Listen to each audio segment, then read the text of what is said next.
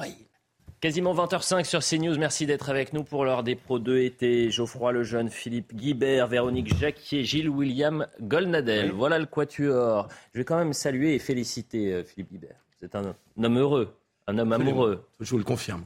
Bon, vous avez eu un week-end euh, particulier. Un peu, un peu, un peu agité, mais, mais, mais bien bénéfique et bien heureux. Et on vous félicite pour ça et commencer avec un peu de sourire dans cette actualité qui est malheureusement parfois très lourde. Ça fait du bien. Euh, ce que je vous propose, c'est qu'on parle d'Émile en ce début d'émission, puisque la France retient son souffle et espère une issue heureuse. Mais l'espoir reste très mince. Après la disparition du petit Émile, deux ans et demi, qui a, on le rappelle, échappé à la surveillance de ses grands-parents samedi dans le hameau du Vernet, dans les Hautes, euh, les Alpes de Haute-Provence. Nouveau point presse qui a été fait euh, ce lundi à 18h. Les dernières informations, c'était avec Vincent Farandège. Au niveau du hameau des Béliers. C'est votre référent, vous le suivez jusqu'à là et vous le faites confiance. Allez, c'est parti. Accompagné de ce gendarme, plusieurs dizaines de personnes ont participé à une battue pour tenter de retrouver Émile. Un élan de solidarité spontanée de la part d'habitants et de touristes. On s'est tous mis en ligne, euh, 3-4 mètres d'espace, et puis après on a avancé, euh, on a avancé tout droit, enfin vraiment ratisser la zone euh, pour vraiment être sûr de, de rien louper. Quoi. Dès que j'étais disponible, je suis venue. Parce que pour moi c'est normal, je suis maman de deux enfants. Et voilà, je me mets tout simplement à la place des parents, et puis, euh, et puis ben, je sais qu'ils ont aussi besoin d'aide et de soutien, donc euh, on fait ça pour la bonne cause. Malgré les moyens mis en place, le garçon de deux ans reste introuvable depuis deux jours. L'enquête se poursuit, mais semble être au point mort. Aucun indice ne permet de privilégier une hypothèse plus qu'une autre. Les autorités ont annoncé un changement de stratégie. Nous allons adapter le dispositif pour qu'il soit plus ciblé et plus sélectif. Concrètement, on arrête les battues, on reste présent sur le terrain, on déploie des moyens spécialisés à la recherche de traces et d'indices. Il est désormais demandé aux volontaires de ne plus se rendre sur site. La ville du Vernet sera bouclée par les forces de l'ordre ce mardi pour le bon déroulé de l'enquête. Et ce que je vous propose, c'est d'écouter le maire du Vernet qui était avec nous ce matin dans l'heure des pros.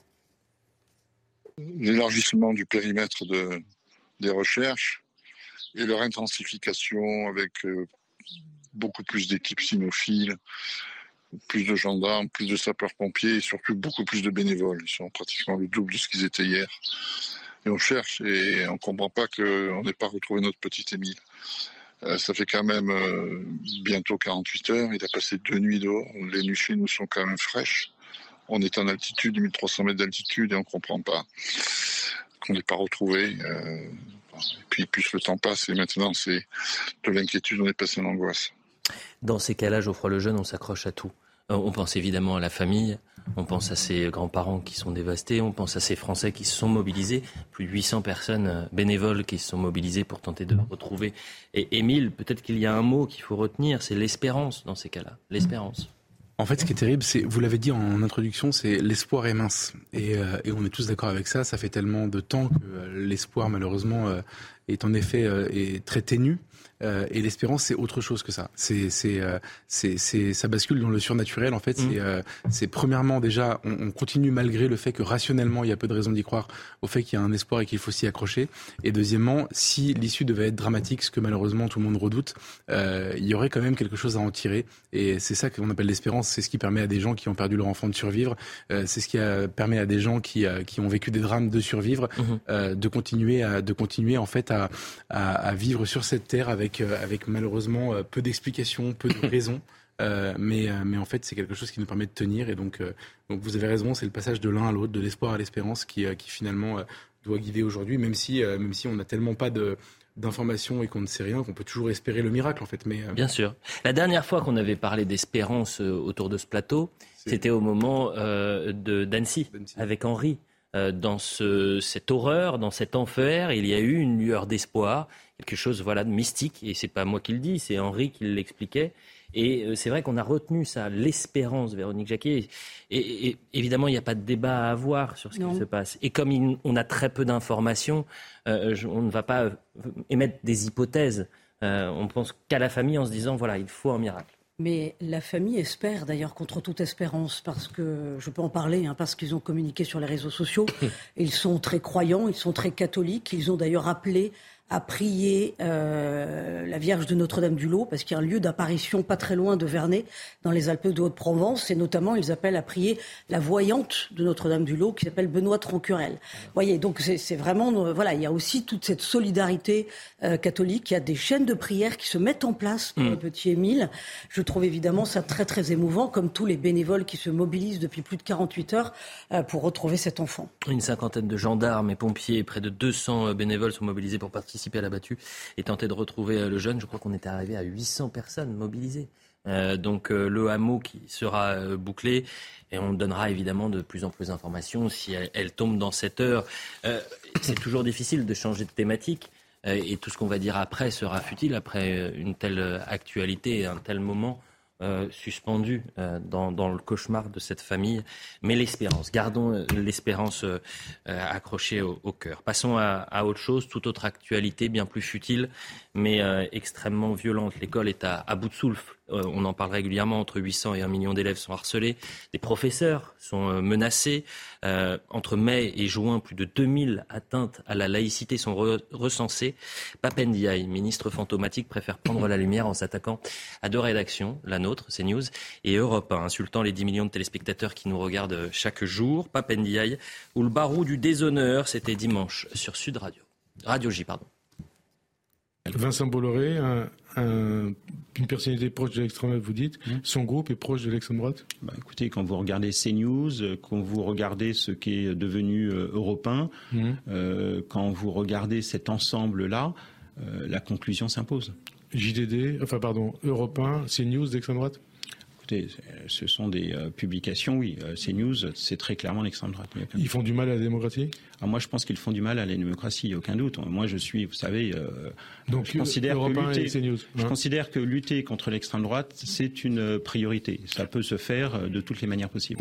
William Goldnadel, qu'est-ce qu'on répond? Que répondre face à une telle malhonnêteté intellectuelle? Une telle attaque, si grave, si grave soit-elle, aussi violente soit-elle? Euh, il n'est pas question de laisser passer ça, si vous voulez. Moi, je ne laisse rien passer. Euh, Papendiaï, c'est l'un des ministres les plus nuls. Non, mais pardon, euh, il ne sera pas dans le prochain gouvernement. C'est l'un des ministres de l'éducation nationale les plus nuls qui soit. C'est, je veux dire, c'est acté, si vous voulez. C'est quelqu'un, en plus, en matière de, de leçon de morale, c'est quelqu'un qui a dit que lorsque un blanc est violenté, ça n'est pas du racisme parce qu'il appartient au peuple dominant. C'est pour moi une phrase intégralement raciste. Et puis surtout, ce, que, euh, ce qui m'indispose, je, vais vous dire, par exemple, j'ai l'honneur de, de, de, représenter euh, Marc Menant et puis Christine Kelly, lorsque euh, Marine Tondelier a dit encore pire sur, euh, sur, sur notre télévision. Hein. Mmh. Donc il ne faut rien, euh, il faut rien laisser passer. Mais ce, qui m'insupporte encore plus que ça, c'est que ce monsieur s'en prend à une télévision privée, de la même manière d'ailleurs que sa collègue Rima Abdul-Malak, mmh. alors qu'il n'a pas un mot pour stigmatiser une chaîne de service public, subventionnés, comme France 24, qui, euh, a, qui salarie des journalistes arabophones, antisémites et même nazis. Et il n'y a pas un membre du gouvernement qui dit quoi que ce soit. D'accord? Donc là, à ce degré-là d'injustice et de sottise, effectivement, il ne faut pas laisser passer. Vous êtes maître de vos euh, propos sur euh, les euh, journalistes salariés nazis. Non, mais c'est, je, je, vous dis. pas des propos, c'est bien des sûr. faits. C'est pas des propos. Bon, non, non. d'ailleurs, c'est factuel. Oui, oui. Et d'ailleurs, les, choses avancent. Hein. J'ai saisi l'Arcom, au fait. J'ai saisi l'Arcom de ça, et vous avez maintenant des députés qui s'en occupent. Vous avez, vous avez Julien Audoul, député du Rassemblement national. Une, députée de Renaissance. Mais restons sur cette, euh, sur, cette attaque. Euh, Philippe Guibert, je voulais vraiment vous avoir ce soir parce que vous avez réagi. Ça devient plus que lassant, ces braves gens qui s'essuient les pieds sur CNews pour dissimuler le néant de leurs pensées et de leur action politique en insultant au passage nombre de chroniqueurs et une rédaction qui fait son travail avec beaucoup de rigueur. Ras-le-bol. C'est euh, un message qui m'a marqué parce que c'est un message qui était bien trop rare à gauche, malheureusement. Oui, mais c'est un message de colère parce que euh, M. Pependai veut se racheter une conscience à gauche. C'est quelqu'un qui veut montrer qu'il est de gauche. Euh, c'est un ministre qui a été solidaire d'une réforme des retraites dure pour ceux qui ont commencé tôt à travailler, qui ont des métiers pénibles. C'est un monsieur qui met ses enfants dans le temple de l'entre-soi scolaire qui s'appelle l'école alsacienne. Et c'est quelqu'un qui veut se donner une bonne conscience de gauche. Mmh. Je ne supporte plus cette gauche que j'ai beaucoup connue, que j'ai pas mal fréquentée, qui a une grosse responsabilité dans le déclin historique de la gauche. J'entends. Qui n'a aucune conscience sociale et à qui il reste juste le fait de donner des leçons de morale à longueur de journée, mais des leçons de morale sans jamais vouloir débattre, sans jamais vouloir se confronter, et en étant toujours. Ah mais je, oui, je vous confirme qu'il aurait, il, il, il ne veut pas débattre, par exemple, avec Julien Drey ou, même vous face au plateau, ou avec Charlotte Dornelas, avec Geoffroy Lejeune. Il, ne voudrait absolument pas. il ne lui reste que ça pour se dire de gauche, pour euh, dire à son petit milieu, à son milieu personnel, euh, intellectuel, social, que c'est un brave type parce qu'il a critiqué CNews. Je trouve ça je vais, rester C'est plus que critiquer. je trouve ça plus que pathétique. Philippe, c'est plus que critiquer parce que il, en fait, à travers ce discours, c'est encore pire. C'est qu'il place une cible sur les journalistes de la rédaction. je, vais vous, je vais vous raconter, plus ces attaques-là se multiplient, moins il est simple d'aller sur le terrain. Euh, ces derniers temps, euh, euh, rappelez-vous, pendant les manifestations, vous n'entendez pas le nom des journalistes qui sont sur le terrain. Hmm. Vous ne voyez parfois même pas leur visage. Combien de fois il y a eu des insultes sur le terrain? Combien de fois il y a eu des menaces à travers les réseaux sociaux, parfois via des lettres? Mais ces messages-là sont extrêmement graves, d'autant plus qu'ils viennent de ministres. C'est Rima Abdul Malak et c'est euh, Papendiaï. Moi, je pense aux parents de l'INSEE qui a mis trois semaines à, appeler aujourd'hui et qui doivent se dire c'est ça le combat de, de, notre ministre de l'Éducation nationale? Vous avez raison Quand vous avez 800 à 1 million d'élèves qui sont harcelés? C'est ça son combat, Véronique Jacquet Oui, les, mots même employés par le ministre sont très méprisants. Ce à quoi ressemble euh, Europe 1, ce que devient Europe 1, comme c'est un espèce de magma informe, alors qu'il y a évidemment de, très belles personnes qui, travaillent dans ces médias et dans ces rédactions. Euh, moi, ce qui me choque particulièrement, c'est qu'il n'est jamais rentré dans des habits de ministre. On le savait de toute façon dès le départ, parce qu'il était tellement marqué idéologiquement qu'il n'est jamais rentré dans ses habits de ministre. Mais alors aujourd'hui, on a eu le pire du militant quand même hein, dans ses propos. Euh, et, puis on a l'impression quand même que il, lui manque le béaba de ce qui lui donnerait une colonne vertébrale à minima politique, c'est-à-dire un peu d'humilité. Et un bilan. Et, un bilan. non, mais Plus que l'humilité, c'est surtout un bilan, Véronique. Que les copies de bac sont truffées de fautes d'orthographe. Mais, oui, mais bien sûr, mais c'est un bilan. moindre notation. Euh, on a euh, lui-même qui se transforme au ministre mm. de la rééducation nationale en disant l'éducation civique et morale, ça devient l'éducation à la transition énergétique, euh, transition écologique, pardon, euh, l'éducation aux médias. Alors là, on va voir comment va être traité ces news quand il faudra parler de, de ces news à l'école. Donc rééducation nationale. Et puis dernière chose, euh, éducation sexuelle et quelque part rééducation sexuelle quand on voit ce qu'on essaye de mettre dans la tête des enfants. Je vous propose d'écouter Jean-Claude Dacier qui a été directeur de l'information à LCI. C'était cet après-midi. C'est intéressant d'avoir son, son, témoignage et son regard sur ces attaques combat où ces gens, euh, Monsieur Ndia vient de rejoindre la cohorte, euh, confondent la liberté de l'information et puis la, bien-pensance. Si l'on veut en effet euh, que les marquis de la bien-pensance, qui s'exercent encore dans de nombreux endroits, continuent et encore d'étendre et ne supportent évidemment pas qu'il y ait une contestation sur une politique, quelle qu'elle soit, gouvernementale, présidentielle ou autre, qu'on continue comme ça. Ça s'appelle la liberté de l'information. Alors c'est vrai que dans le service public ou dans certaines zones institutions, certaines autres institutions, on a peu l'habitude de, de, de, de, cet esprit critique et d'une certaine, d'une certaine volonté de dire les choses telles qu'elles sont. Puis si on n'est pas d'accord, on a le droit. Ah on a le droit. peut être un débat. Mais je veux dire, se lancer dans tout ce groupe est une monstruosité fasciste qu'il va falloir faire taire, ça interroge quand même sur la manière dont certains de nos confrères, je, n'ose les appeler confrères, se comportent. Geoffroy Lejeune, euh, quand vous voyez, que vous entendez euh, Papendiaï, qui d'ailleurs euh, à l'époque avait fait un, parallèle un peu plus tôt entre Gringoire et valeurs actuelles. Euh, quand vous voyez Rima Abdulmalak, des personnes qui tentent de prendre la lumière en s'attaquant aux autres, parce que leur bilan, c'est le néant. C'est rien. Il ne s'est rien passé pendant un an. Il ne s'est tellement rien passé que si remaniement il y a, le premier sur la liste des éjectés, c'est justement Papendiaï. Je, suis absolument d'accord avec vous. L'avantage, c'est que pour répondre à votre question, euh, William, Philippe et Véronique et Jean-Claude Dacier, mon ami, ont déjà tout dit. Moi, je vais essayer de parler d'autre chose. C'est le journaliste qui pose les questions. C'est Frédéric Aziza. Euh, qui pose la question et qui, en fait, pousse dans les retranchements Papendiaï. C'est ce qui me choque le plus. Et dans le cas que vous avez cité de, de Papendiaï euh, quelques semaines auparavant... c'était sur France 3. C'était Letellier, Francis Letellier, je crois que c'est son Exactement. Dimanche en politique. Absolument. Et dans, tous ces cas-là, et on en a déjà parlé avec William, parce que William... Euh, Marine Tondelier, hein. c'était dimanche en politique également. À chaque fois, le journaliste se sent, euh, se sent comment dire, investi d'une mission d'aller faire dire euh, aux politiques où il sait qu'il y a un terrain favorable que euh, on, parle de médias qui sont alors nazis, euh, d'extrême droite, comparables à la presse antisémite de l'entre-deux-guerres, etc.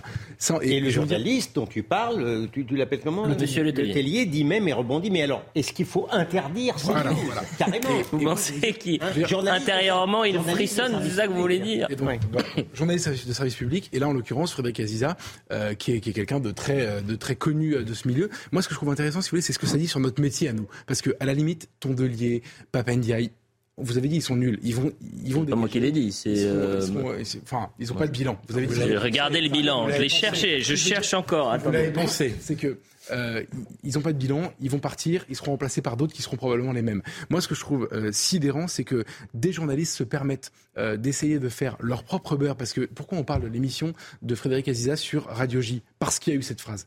Sinon, il n'y a aucune raison. Souvenez-vous également. Le seul moyen pour eux de faire parler d'eux, c'est d'attaquer un seul média. Mais c'est un deux maintenant. Mais c'est cette médiocrité, cette obsession pour un groupe de médias est absolument sidérante. La seule question qu'on doit, se poser. Je dois ajouter, puisque tu parles de Radio J, Radio J, je fais partie des fondateurs de Radio J. Ah, d'accord. Bon, bon c'est une, une, radio euh, que, euh, euh, j'en suis extrêmement attaché. Hmm. Mais j'ai été chroniqueur toutes les semaines. J'ai quitté Radio J il y a peut-être euh, euh, trois mois, parce que je n'ai pas supporté qu'on désinvite Marine Le Pen. Quand on ne respecte pas le pluralisme, moi je m'en vais. Ici, on respecte le pluralisme, d'accord? Mais euh, d'ailleurs, c'est criant et on le voit sur le plateau. Mais ce qui est intéressant, c'est de savoir s'il va y avoir une réponse au-dessus. Rappelez-vous, toujours sur Radio J, Elisabeth Borne qui attaque Marine Le Pen. Alors là, c'est l'aspect politique, mais Elisabeth Borne qui euh, fait un lien avec le maréchal Pétain mm. et qui est reprise en Conseil des ministres par e-, Emmanuel Macron. La question, c'est de savoir s'il dit ça comme une sorte de barou du déshonneur en disant bon, voilà, c'est mon dernier mot pour retourner euh, vers l'extrême gauche, ou si c'est euh, finalement s'il y a un climat. ou une stratégie. Ou une stratégie. Mais il y a un article dont personne n'a parlé cette semaine qui m'a également marqué. Dans le point, euh, voilà ce qui est écrit. Macron choisit de l'or. Mmh. C'est devenu l'arlésienne. la promesse du président d'organiser euh, les États généraux de la presse devrait enfin prendre forme. Il faut dire qu'Emmanuel Macron a plusieurs fois retoqué les noms qui lui ont euh, été proposés pour, par la ministre de la Culture. Finalement, il a jeté sur son dévolu sur Christophe Deloire, secrétaire général de Reporters sans frontières. Il devrait être épaulé par deux personnalités. Christophe Deloire, Reporters sans frontières, je vous donne juste une citation de cet homme, qui va donc diriger, qui devrait diriger les États généraux de la, justice, euh, de, la presse. Là où Vincent Bolloré passe, le journalisme trépasse. C'est donc cette idée-là, dans ce climat-là, hmm.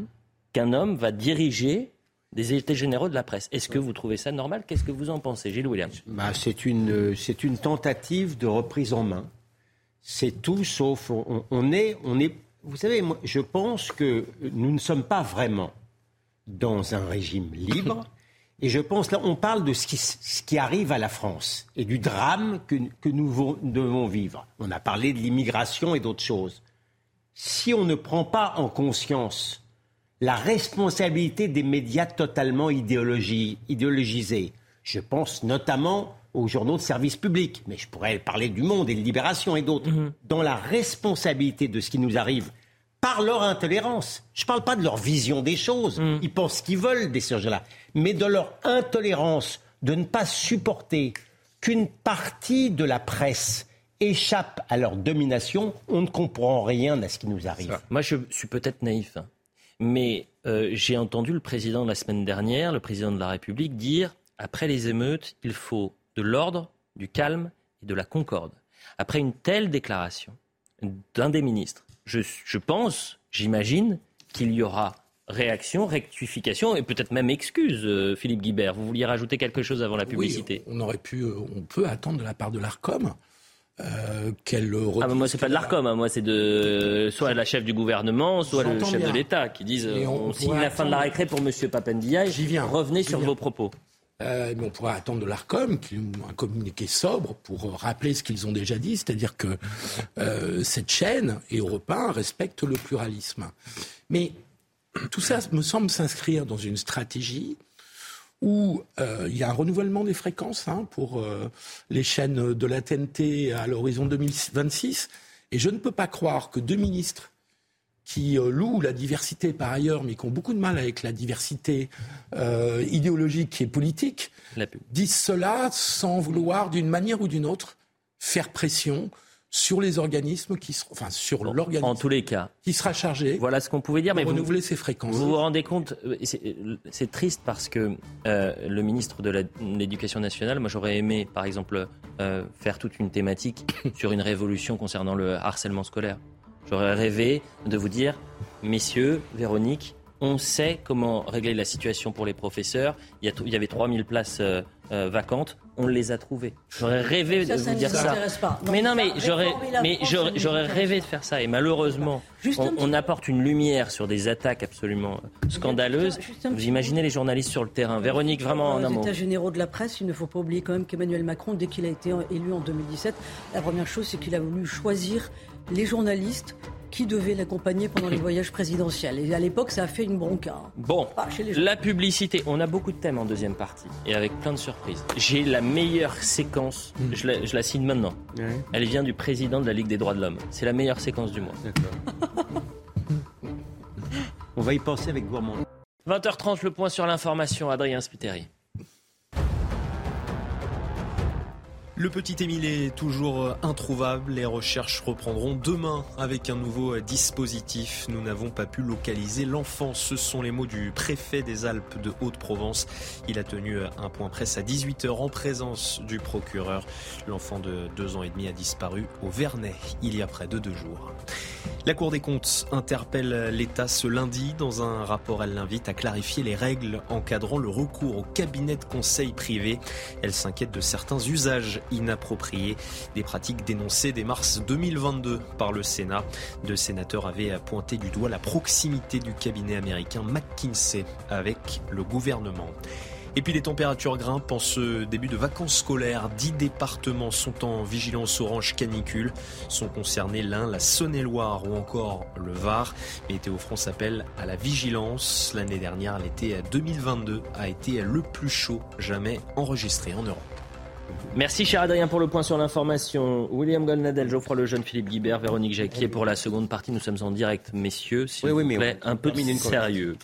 Les émeutes et le 14 juillet. Qu'est-ce qui va se passer euh, les nuits 13 et 14 juillet? C'est La France a peur, euh, euh, puisqu'un dispositif massif va être mis en place. C'est la promesse d'Elisabeth Borne. Il va être détaillé, je crois, mercredi par le ministre de l'Intérieur. Alors je rappelle quand même, je suis allé fouiller, il y avait quand même 125 000 policiers et gendarmes le 14 juillet 2022. Donc si c'est massif, on voit, on peut, je crois qu'il y a 2000, 200, 225 000 policiers et gendarmes euh, sur l'ensemble du territoire. On va voir ce que c'est le, dispositif massif. Sacha Robin, Thibault Marcheteau. Interdiction de la vente, du port et du transport de mortiers d'artifice jusqu'au 15 juillet, ou des moyens annoncés massifs pendant ces jours sensibles. Le gouvernement veut rassurer les Français à l'approche de la fête nationale, mais sans convaincre. Je pense que ça ne sert pas à grand-chose. Pourquoi? Parce que je, je pense que ceux qui ont des mortiers de, feux d'artifice, ils, ont, ils, obtiennent ça facilement, en fait. Ils n'y arriveront pas. Et on, en trouve, on en trouve enfin, sur Internet, ils veulent interdire ça, mais suivi d'un VPN et on commande. ils ne contrôlent pas les colis, donc il y en aura quand même. Et c'est bien sur le papier de dire qu'ils vont plus réguler, mais je pense que dans les faits, en fait, ça ne sert pas forcément à grand-chose. Quelques jours seulement après les émeutes suite à la mort du jeune Naël, le risque de nouvelles tensions est élevé. Le nombre de forces de l'ordre déployées sur le territoire s'annonce important. Je pense qu'il y aura plus de 45 000 policiers et gendarmes qui seront à nouveau mobilisés, puisque d'ores et déjà, sur les plans de repos et sur l'organisation de la prise de service des policiers, on nous a demandé d'avoir le même rythme que celui qu'on avait lors de sort des émeutes. Le ministre de l'Intérieur, Gérald Darmanin, doit revenir plus en détail sur les moyens mobilisés partout en France pour assurer la sécurité lors de la fête nationale. Philippe Guibert, ce qui est euh, saisissant, c'est qu'en en fait, on avance vers les 13 et 14 juillet, la peur au ventre. On se dit, on va revivre le même scénario. Oui, c'est-à-dire qu'on a un pouvoir qui ne qui n'est capable que de déployer des, des, moyens policiers euh, sans avoir, je trouve, au plus haut niveau, tiré des leçons publiquement de ce qui s'était passé. Enfin, je veux dire, on arrive au 14 juillet, on nous annonçait depuis longtemps une intervention du président de la République. Mhm. On ne sait toujours pas ce que pense Emmanuel Macron, à part qu'il a été sidéré. Euh, et donc on attend. Et qu'il ne pouvait pas prévoir ce qui allait se passer. C'est un des rares événements malheureux euh, qu'on pouvait euh, prévoir en se disant qu'un jour à l'autre, des émeutes en banlieue se renouvelleraient.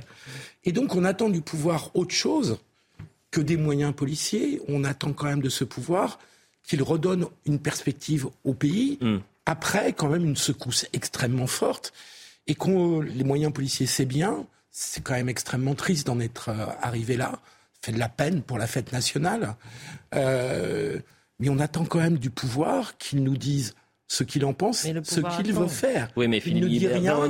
depuis le début, on finit par considérer qu'il ne pense rien. Depuis le début de cette séquence, le gouvernement temporise en disant on attend, il faut présenter, avoir le bon diagnostic. Voilà ce qu'il dit. Alors que euh, les images, on les a vues, les interpellés, on les a vues, on les connaît, on sait en fait ce qui s'est passé.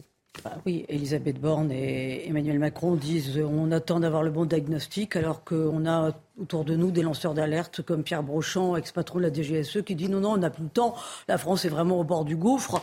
Euh, on le connaît, le diagnostic, les Français le connaissent. Ça fait quand même des années qu'on leur dit, euh, il y a même eu des rapports parlementaires sur ce qui se passer en banlieue, les, les, les événements de 95 et de 2015, de 2005, pardon, avaient été analysés, radiographiés sous toutes les coutures. On sait très bien que maintenant c'est de pire en pire, c'est exponentiel. Vous imaginez la tête de ce 14 juillet déjà qu'on est la risée de tous les pays du monde. Mmh. Vous imaginez la tête de ce 14 juillet Déjà, souvenez-vous, Emmanuel Macron remontant tout seul les Champs-Élysées le 8 mai. Vous imaginez la tête de ce 14 juillet s'il est encore de nouveau tout seul à remonter les Champs-Élysées avec, euh, avec l'armée qui, qui, fait son boulot Enfin, c'est c'est cataclysmique. Non, mais au-delà de, cette, au-delà de cette image, c'est surtout euh, dans certaines communes, les maires qui ont décidé ben, finalement de sucrer toutes les festivités. parce que c'est la double peine, voire la triple peine pour les populations. Elles ont vécu les émeutes. Elles n'auront pas les fêtes et encore elles ont peur de, des nouvelles tensions. Mathieu Devez, il était à Neuilly-sur-Marne, euh, dans une commune de 30 000 habitants. Et le maire a décidé finalement de, de restreindre. Ça veut dire qu'on se couche, on se couche devant la, peur, on se couche parce qu'on a un État qui n'est pas capable de maintenir le pauvre, il, fait comme il peut, le maire de Neuilly-sur-Marne. Elliot, la grande leçon Depuis le début, il dit qu'il était On a un gouvernement et un État qui est incapable de maintenir l'ordre public. Mathieu Devez était sur le terrain, il nous raconte tout ça. Vous allez entendre les, les citoyens qui sont vraiment inquiets. C'est un mélange de prudence et d'inquiétude qui règne ici à Neuilly-sur-Marne, car cette ville de Seine-Saint-Denis fait partie des centaines de communes touchées par les violences urbaines consécutives à la mort de Naël. Il faut savoir qu'ici, il y a une dizaine de jours, le commissariat, qui se trouve à quelques dizaines de mètres de nous, a été incendié. Pas moins de sept véhicules de la police ont été brûlés et le service logement de la municipalité a également été pris pour cible. Alors, à quelques jours des festivités du 14 juillet, certains habitants que nous avons rencontrés ce matin le disent sans détour et avec déception ils ne sortiront pas de chez eux le 14 juillet. Je vais rester chez moi parce que moi, j'aime pas la violence. Euh, j'aime bien tout le monde. Ça fait depuis 50 ans que je suis à Neuilly. Bon, je m'attends très bien avec tout le monde, même avec les jeunes et tout ça. Alors, pour éviter de faire des conneries, bon, bah, je préfère rester chez moi. Alors, euh, pour le 14 juillet, euh, je finis mon travail, je rentre chez moi, je regarde la télé, quoi. Qu'est-ce qui se passe sur la télé? Parce que par rapport à qu'est-ce qui se passe là? En préférence, on rentre, on est chez nous. Quoi. De son côté, la mairie affiche un message de fermeté. Contrairement aux années précédentes, le clou du spectacle, le traditionnel feu d'artifice, a été tout simplement annulé. Le maire souhaite surtout ainsi éviter que les forces de l'ordre soient visées par d'éventuels tirs de mortier d'artifice. Et dans la continuité, euh, voyez le dernier sondage pour Kylian Mbappé. Vous savez que Kylian Mbappé, c'est quand même euh, peut-être le footballeur le plus apprécié des, Français. Mais sa cote de popularité est en train de chuter. Et ce qui est intéressant, c'est quand vous voyez dans le détail, 67% des Français estiment que Kylian Mbappé n'était pas dans son rôle lorsqu'il a réagi à, la mort de Naël. Et 64% ne sont pas d'accord avec le contenu du message euh, posté. Je rappelle que Kylian Mbappé avait dit quelques heures après le drame J'ai mal à, ma France, un petit ange parti trop tôt. Geoffroy Lejeune, bah, euh, c'est l'ensemble du message qui a, qui a perturbé. D'ailleurs, peut-être que ce qui choque les Français, c'est qu'il n'est pas de réaction euh, quand euh, il y a eu, par exemple, le drame de, Lola. Geoffroy Lejeune, en, en un mot, parce qu'après, on va parler de Sainte-Soline. En un mot, je pense que nos politiques sont tétanisées par les réactions de gens, surtout quand ils sont populaires. C'est-à-dire qu'il euh, y a eu Yannick Noah, maintenant il y a Kylian Mbappé, et les politiques réagissent en fonction de ce que ces gens-là disent. Et ce qui est intéressant dans ce sondage, c'est qu'en fait, on réalise que les Français n'en ont strictement rien à faire. C'est-à-dire que la popularité des gens n'est pas du tout conditionnée à la perception du message politique. Donc, si j'ai un seul conseil à donner aux politiques maintenant, c'est que quand un artiste ouvre sa gueule, il ne faut pas l'écouter. Autre thème, et là ça va vous intéresser, Sainte-Soline. Tout le monde se souvient des images de Sainte-Soline. Tout le monde se souvient que 40 gendarmes ont été blessés, l'ultra-violence, on a même parlé de, guérilla rurale à Sainte-Soline. La Ligue de défense des droits de l'homme, la LDH, a euh, fait une conférence de presse puisqu'ils ont rendu un rapport, un retour d'expérience, leur expertise sur le terrain, 150 pages. Je vous le résume très rapidement parce qu'on manque de temps. Euh, il considère qu'il y a eu des violences euh, policières. Le président de la LDH, qui a fait un propos d'une vingtaine de minutes, pas un mot pour les policiers blessés. Il considère que les autorités tendent de plus en plus vers un État autoritaire et qu'on est face à une situation extrêmement tendue pour les associations. Je rappelle que la manifestation était interdite, les cocktails Molotov, on y était pour faire très mal hein, euh, à Sainte-Soline. Écoutez Patrick Baudouin, sur le contexte, parce qu'il parle du climat. Écoutez attentivement Patrick Baudouin, donc le président de la LDH, qui va condamner le policier qui a tiré sur Maël. Écoutez. Des manifestations de, euh, de Sainte-Soline et puis bien sûr la poursuite des violences policières avec les illustrations qu'on vient d'en voir très récentes. D'une part dans ce que nous avons toujours dénoncé aussi, c'est-à-dire euh, la, loi de 2017 qui a facilité l'usage des armes pour les forces de police lors des contrôles routiers avec le meurtre du jeune euh, Naël et puis euh, ce qui, s'est encore passé ce week-end avec les, images d'une vidéo dévastatrice par rapport au comportement des, Bravem sur le, frère d'Assa Traoré et sur des journalistes le, le, voilà, tout est dans la même case. Le meurtre de, de, Naël, a-t-il dit. Et puis, à un moment pendant cette conférence qui dure une heure et demie, et c'était là la, séquence euh, du mois que je vous promettais, il y a un journaliste qui dit Mais attendez, dans le rapport de la gendarmerie, il y avait quand même euh, des éléments radicaux. Euh, est-ce que vous les avez vus? Que s'est-il passé? Et là, personne ne bronche, juste une personne qui va parler. C'est Dans son rapport, la gendarmerie de mémoire signale la présence avec des intentions belliqueuses. J'ai souvenir d'une euh, photo de quelqu'un avec un chalumeau. Est-ce que vous-même, vous avez pu observer la présence euh, d'éléments violents parmi les manifestants Oui, effectivement. Euh, alors nous, n'étions pas sur, on va dire, sur la, sur la zone de front, là où il y avait, on va dire, la, confrontation directe avec, avec la gendarmerie. Donc on a, nous, ce qu'on a témoigné, on, l'a déjà dit, on a, on a vu effectivement un certain nombre, on va dire, de, environ 200 personnes, on estime environ 200 personnes qui sont allées, alors ça au regard, on va dire, du, nombre de, des milliers de personnes qui étaient présentes, hein, ils sont allés euh, à, la confrontation. Euh, voilà. Après, l'usage, on va dire, tel qu'ils ont utilisé, sincèrement, on essaye aussi de se protéger, hein, puisque nous étions à plus de 100 mètres euh, de distance. Euh, Qu'est-ce qui a été utilisé sur, on va dire, sur la zone de contact? On ne peut pas vous répondre. On préfère être franc avec vous.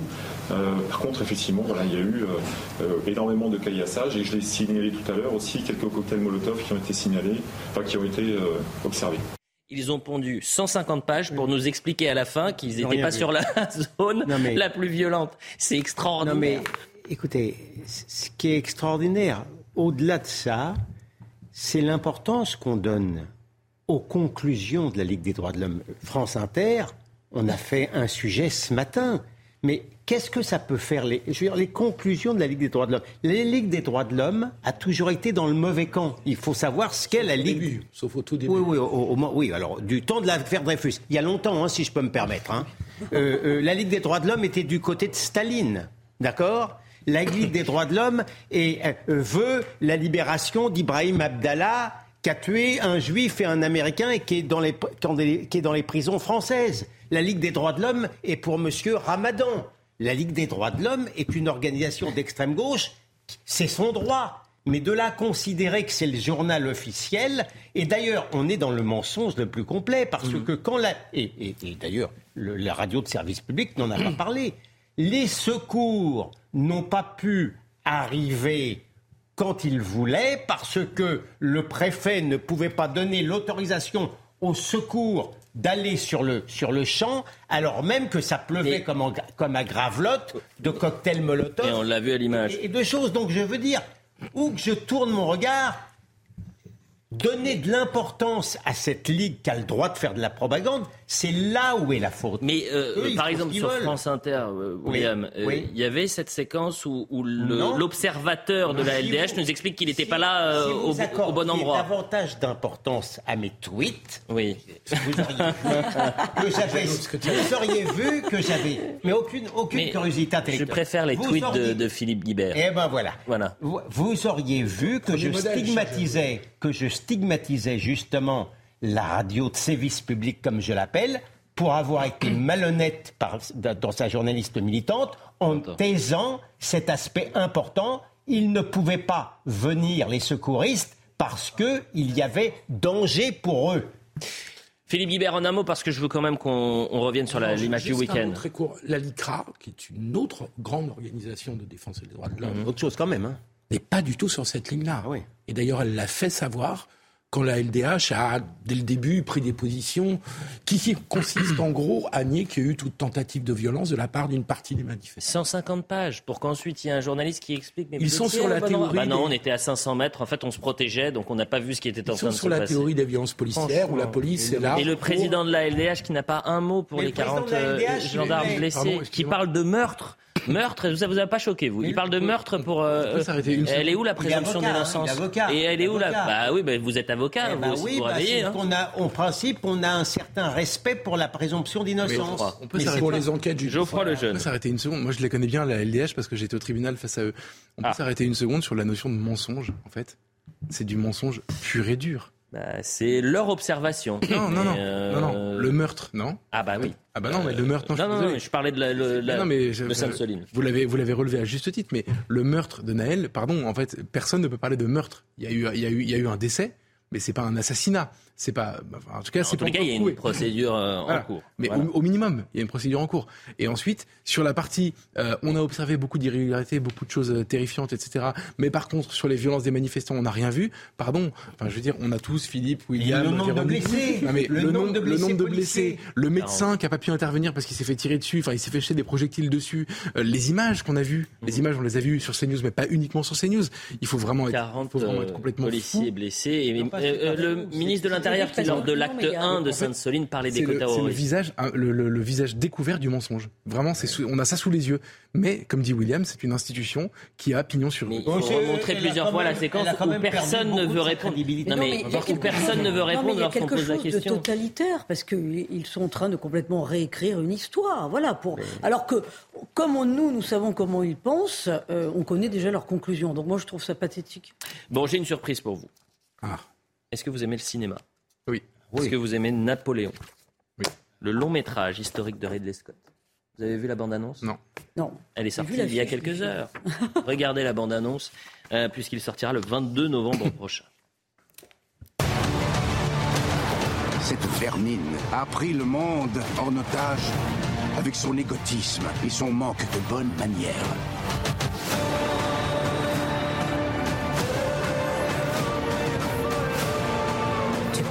Un grand homme. Mais tu n'es qu'une toute petite brute et tu n'es rien si je ne suis pas avec toi. L'Europe tout entière unit ses forces contre moi. Que se passera-t-il si tu reviens vaincu? Majesté, on est découvert. Bien. On est sur la glace C'est un piège Je suis le premier à reconnaître mes erreurs.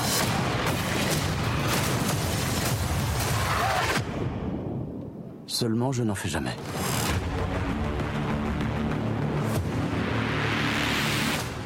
Alors vous me dites c'est du cinéma, mais c'est aussi de la politique, puisqu'Antoine Léaumont a déjà réagi, hâte de voir le film Napoléon avec Ridley Scott. J'espère qu'il sera fait mention du rétablissement de l'esclavage et des révoltes matées dans le sang. Voilà la, position.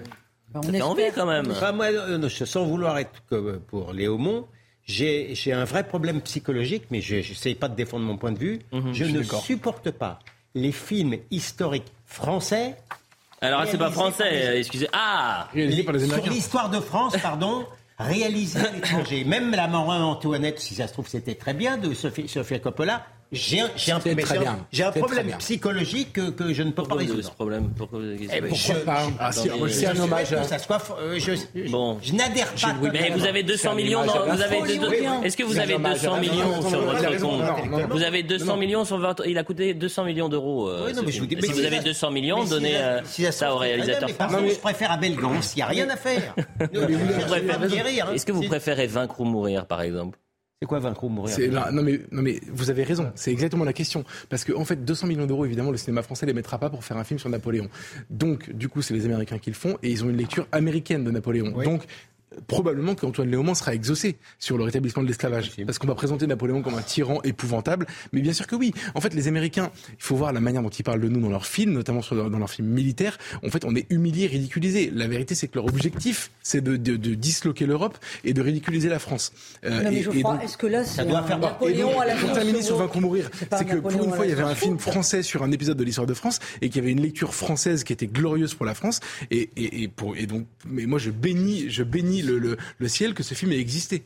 Je signale quand même que dans la culture française, de Chateaubriand, Madame de Stel, Benjamin Constant, il y a eu très tôt des critiques contre Napoléon. Et entre nous, entre nous, non, mais il, y a pas de il est peut-être un peu trop hollywoodien ce film vu la bande-annonce, mais il aura peut-être un mérite, c'est peut-être de réarmer un petit peu les Français par rapport à leur histoire, par non, rapport justement, à, le but est l'inverse. grands personnages, non? Tu penses que c'est l'inverse? Ça l'a déjà fait. Vous imaginez, c'est que le 29 Le mieux est de voir le film Les films américains. Je veux dire, par exemple, envie de le... Pardon, mais le soldat Ryan, en fait, on a, on a été délivré par, par d'autres uniquement. Il y a zéro Français dans l'opération. C'est c'est quand même systématiquement. Les Américains étaient là quand même. Ils étaient là quand même. J'ai pas dit l'inverse. C'est terminé.